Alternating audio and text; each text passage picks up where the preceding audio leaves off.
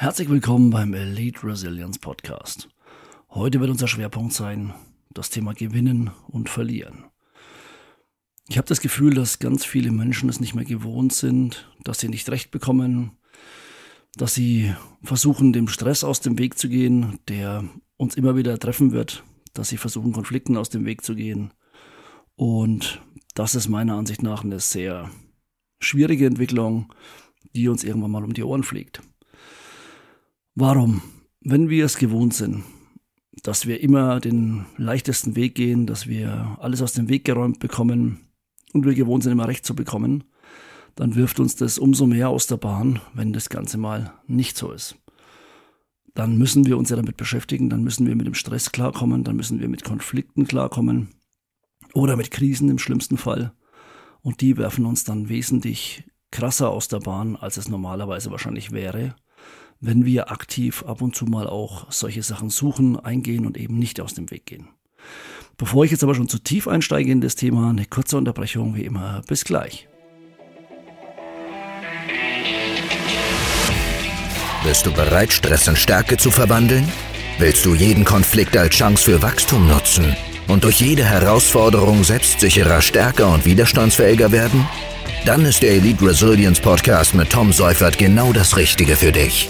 In seiner Show werden dir Tom und seine Gäste stresserprobte, praxisnahe Techniken von Eliteeinheiten Top-Führungskräften und inspirierenden Persönlichkeiten direkt in deinen Büroalltag bringen.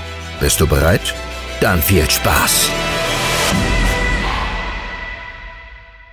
Jetzt habe ich zum Einstieg ja nur gewinnen und verlieren gesagt. Also mit gewinnen meine ich alles, was uns irgendwie zu einem positiven Abschluss bringt. Das kann wirklich sportliches Gewinnen sein, das kann aber auch der erfolgreiche Vertragsabschluss sein, der erfolgreiche Abschluss eines Auftrags, alles im Berufen, beruflichen und privaten Kontext, wo ich eben ein positives Ende finde, wo ich etwas gewinne, wo ich etwas dazu gewinne, wo ich mich über meine Leistungen erfreue, die für mich persönlich scheinbar überdurchschnittlich waren oder sehr gut waren.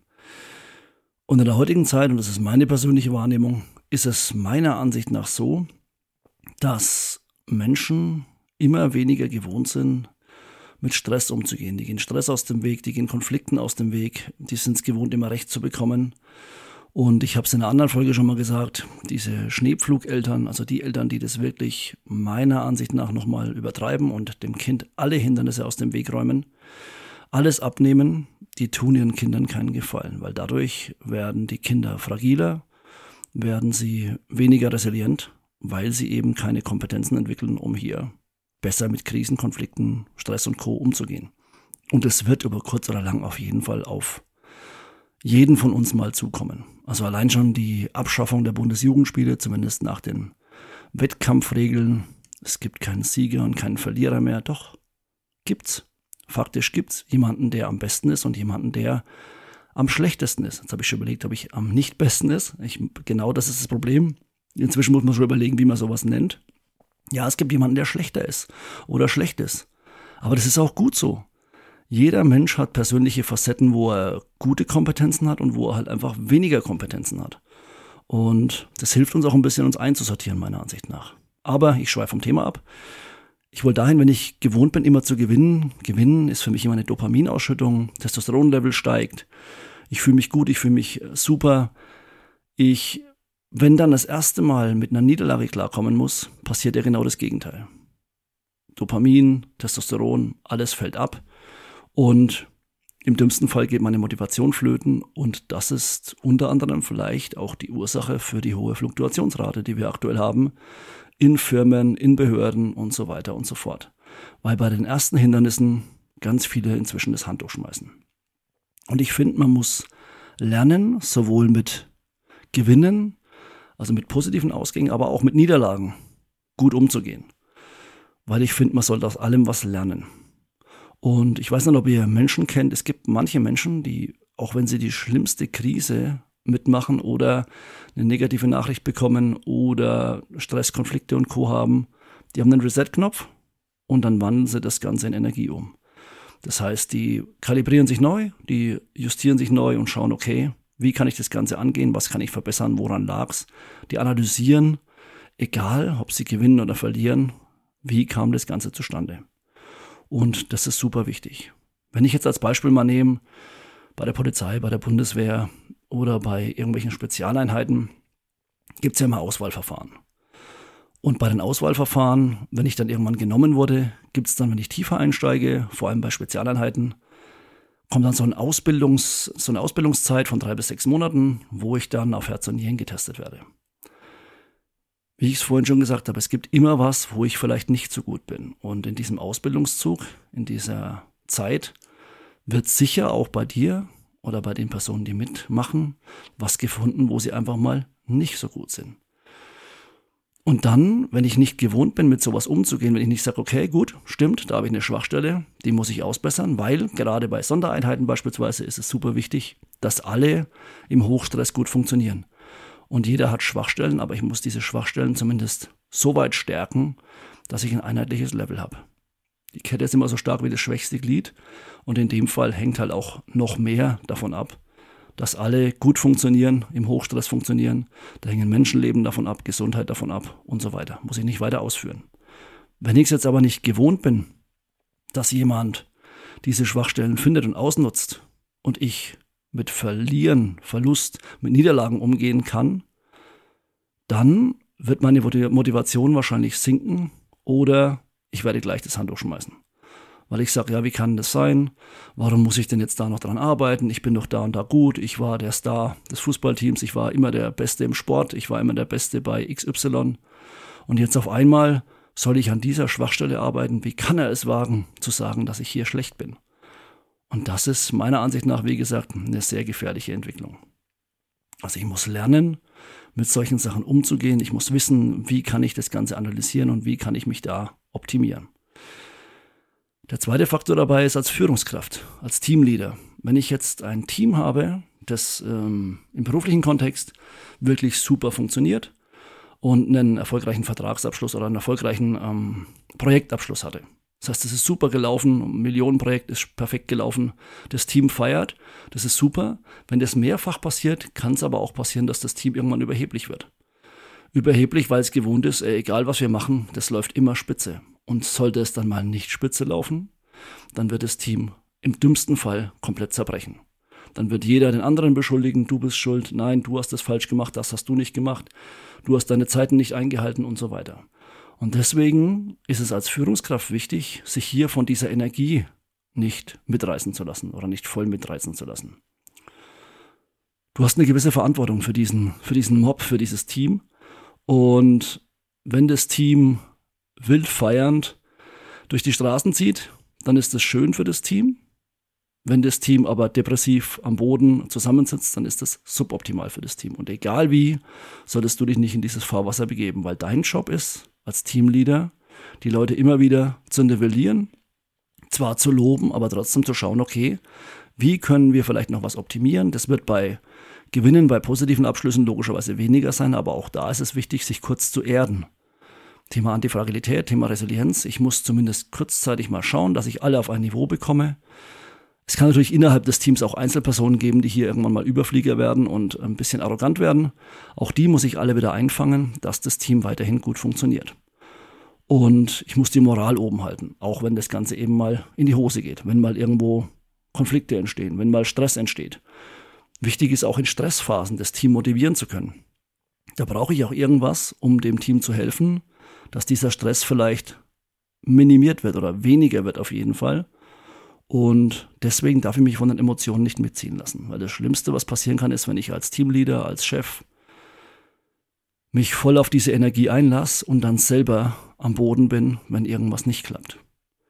Oder meine Emotionen freien Lauf bekommen. Das heißt, ich meine Emotionen einfach rauslasse und dann anfange, mein Team zu beschimpfen oder äh, zu fluchen oder allgemein meine negative Stimmung auf das Team zu projizieren, weil das ne, Teile und Herrscher, das kann zwar helfen, dass sie ein gemeinsames Feindbild haben, aber das Ziel sollte ja sein, als Teamleader, als Chef, als Führungskraft, dass das Team mit dir gemeinsam Dinge angeht, Dinge meistert.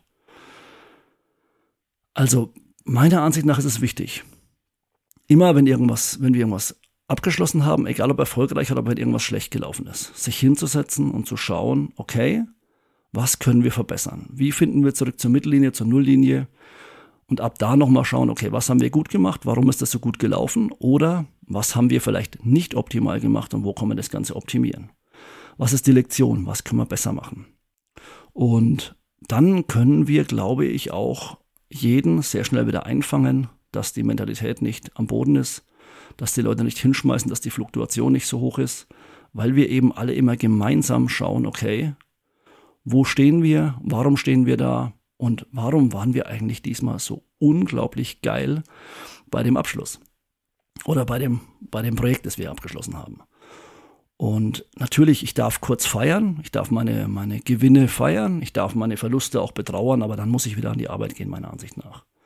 Und wichtig ist gerade bei den Niederlagen, bei dem Stress, bei den Konflikten und Co., bei den Krisen, dass man da nicht in dem, in diesem Sumpf hängen bleibt.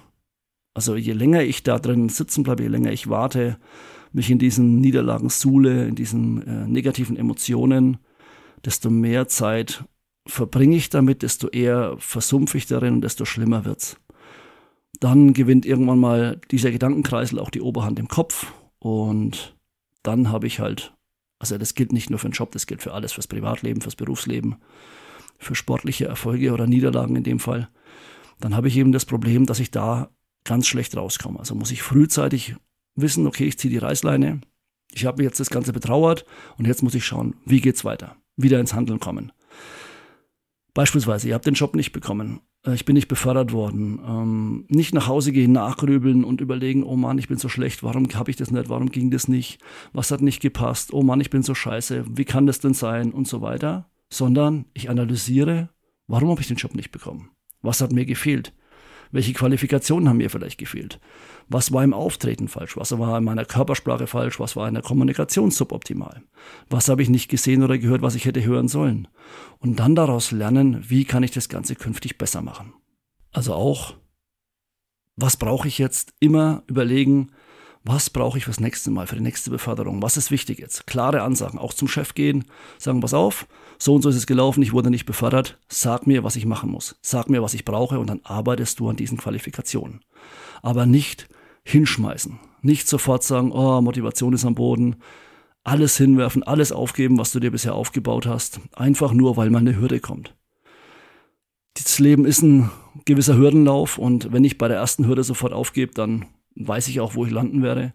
Ich kenne ganz viele, die wechseln gefühlt alle sechs Monate ihren Job, weil da war dies schlecht, da war der schlecht und der Mitarbeiter war doof und der Chef war doof und ich habe nicht das bekommen und auf einmal hat er gemeint, ich muss dies machen und ich muss noch eine Fortbildung machen und und und. Das Gejammer ist immer mega groß. Aber davon zu laufen, statt mal zu reflektieren, okay, gibt es bei mir vielleicht irgendwas, was ich optimieren kann? Gibt es bei mir vielleicht irgendwas, was ich noch brauche? Habe ich vielleicht ein falsches Selbstbewusstsein? Vielleicht schätze ich meine Stärken falsch ein, vielleicht, vielleicht schätze ich meine Schwächen falsch ein. Und dann ins Handeln kommen. Handeln ist für mich persönlich immer das Heilmittel. Im Selbstschutz sagt man auch, Action beats Reaction. Das heißt, wenn ich agiere, ist es immer besser, als wenn ich reagieren muss. Und deswegen proaktiv nach vorne gehen und schauen, okay, wie kann ich das Ganze verbessern? Wie kann ich besser werden? Was kann ich machen? Der Auftrag ist super gelaufen. Okay, warum ist er so gut gelaufen? Welche Fähigkeiten haben mir geholfen, dass das Ganze so, so gelaufen ist? Oder welche Fähigkeiten brauche ich? Bin ich schlecht im Vertragsabschluss? Bin ich vielleicht ähm, in dem Konfliktgespräch? Sind meine Emotionen mit mir durchgegangen? Muss ich daran arbeiten? Wie kann ich meine Emotionen kontrollieren? Wie kann ich mit dem Stress besser klarkommen? Wie kann ich mich besser unter Stress ausdrücken? Meine Kommunikation unter Stress? Wie kann ich ähm, in Konflikten besser damit umgehen? Warum ist der Konflikt entstanden? Welche Fähigkeiten fehlen mir? Oder muss ich Konsequenzen daraus ziehen? Passt mit dem Mitarbeiter irgendwas nicht? Muss ich mit dem Mitarbeiter nochmal das Gespräch suchen? Egal ob Führungskraft oder als wirklich Mitarbeiter auf gleicher Ebene. Muss ich diesen Konflikt vielleicht eingehen? Kann ich dem Konflikt aus dem Weg gehen, weil der Mitarbeiter sowieso in vier Wochen geht oder der Chef sowieso in vier Wochen kündigt? Okay, ist eine Option. Kann ich das nicht, sollte ich aktiv das Ganze angehen. Immer zu versuchen, sowas zu vermeiden, ist meiner Ansicht nach der Anfang vom Ende.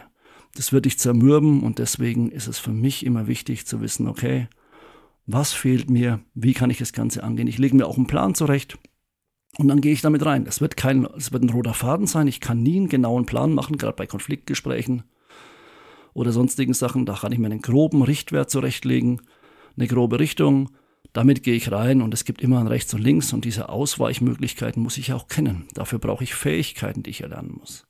Dafür muss ich mit Stress umgehen können. Und dafür brauche ich was? Resilienz, Antifragilität. Ich muss für mich wissen, wie kann ich mich wieder erden, wie kann ich für mich wieder schauen, dass es mir gut geht, wie kann ich besser mit Stress umgehen, dass ich nicht im Burnout lande, in Depressionen lande oder Schlimmeres. Wie gehe ich mit Mobbing um? Wie gehe ich mit Diskriminierung um? Wie gehe ich mit Sexismus um? Wie kann ich das Ganze angehen? Es gibt nichts Schlimmeres, als sich da zu Hause immer wieder Gedanken zu machen, in diesem Strudel zu hängen. Und es wird schlimmer und schlimmer. Und was dann oftmals, was ich leider sehen durfte, Auswirkungen sind, sind dann halt leider irgendwelche Suchtabhängigkeiten. Das kann eine Sportsucht sein, das kann aber auch eine Alkoholsucht sein, Alkoholmissbrauch, Drogen im Worst Case, aber Alkohol ist es ganz oft, Sport, Essstörungen entstehen ganz oft durch solche Sachen, durch ähm, den Mangel an Fähigkeiten im Umgang mit Konflikten, mit Stress und Co. oder eben allgemein mit Niederlagen. Und wenn ich für mich nur eine Strategie habe, die ungesund ist, um mit Niederlagen umzugehen, dann ist es natürlich suboptimal. Und deshalb mega wichtig. Tu was für dich, mach was für dich, analysiere nach Gewinnen und Verlusten für dich, okay, Warum ist es gut? Warum ist es schlecht gelaufen? Was kann ich tun? Dann werd aktiv. Mach was. Denk dran. Action beats Reaction. Was ist in deinem Leben in letzter Zeit schiefgegangen? Was läuft vielleicht nicht so rund? Mit wem hast du Konflikte? Mit wem hast du Stress? Oder warum hast du Stress? Was machst du gegen diesen Stress? Also ich gebe dir einen Tipp, Stress aussitzen und zu hoffen, dass es irgendwann besser wird, das wird nicht passieren. Weil es kommt immer irgendwas. Und spätestens, wenn dann irgendwas Gravierendes kommt, dann wirft es sich aus der Bahn. Also setz dich mal hin, schreib dir mal auf, okay, was sind so für mich momentan Situationen, mit denen ich schwer klarkomme, Niederlagen, die ich hatte, wie habe ich darauf reagiert? Vielleicht merkst du jetzt auch, shit, ich habe jedes Mal, wenn irgendwas war, wenn irgendeine Hürde aufgetreten ist, den Job gewechselt.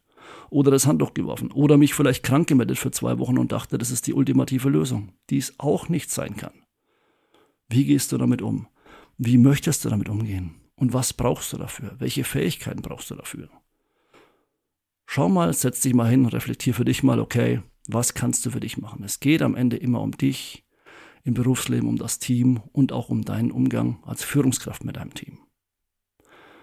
Okay, auch jetzt hoffe ich wie immer, du konntest aus der Folge ein bisschen was für dich mitnehmen. Ich hoffe, du hast ein paar Erkenntnisse erlangen dürfen, können, müssen. Ich hoffe, du setzt dich jetzt wirklich mal hin, wenn du Zeit hast und machst dir mal diese Liste und schreibst dir das zusammen. Und ansonsten hoffe ich wie immer, dass du gut auf dich aufpasst. Bleib gesund und bleib resilient. Alles Gute bis zur nächsten Folge und ciao.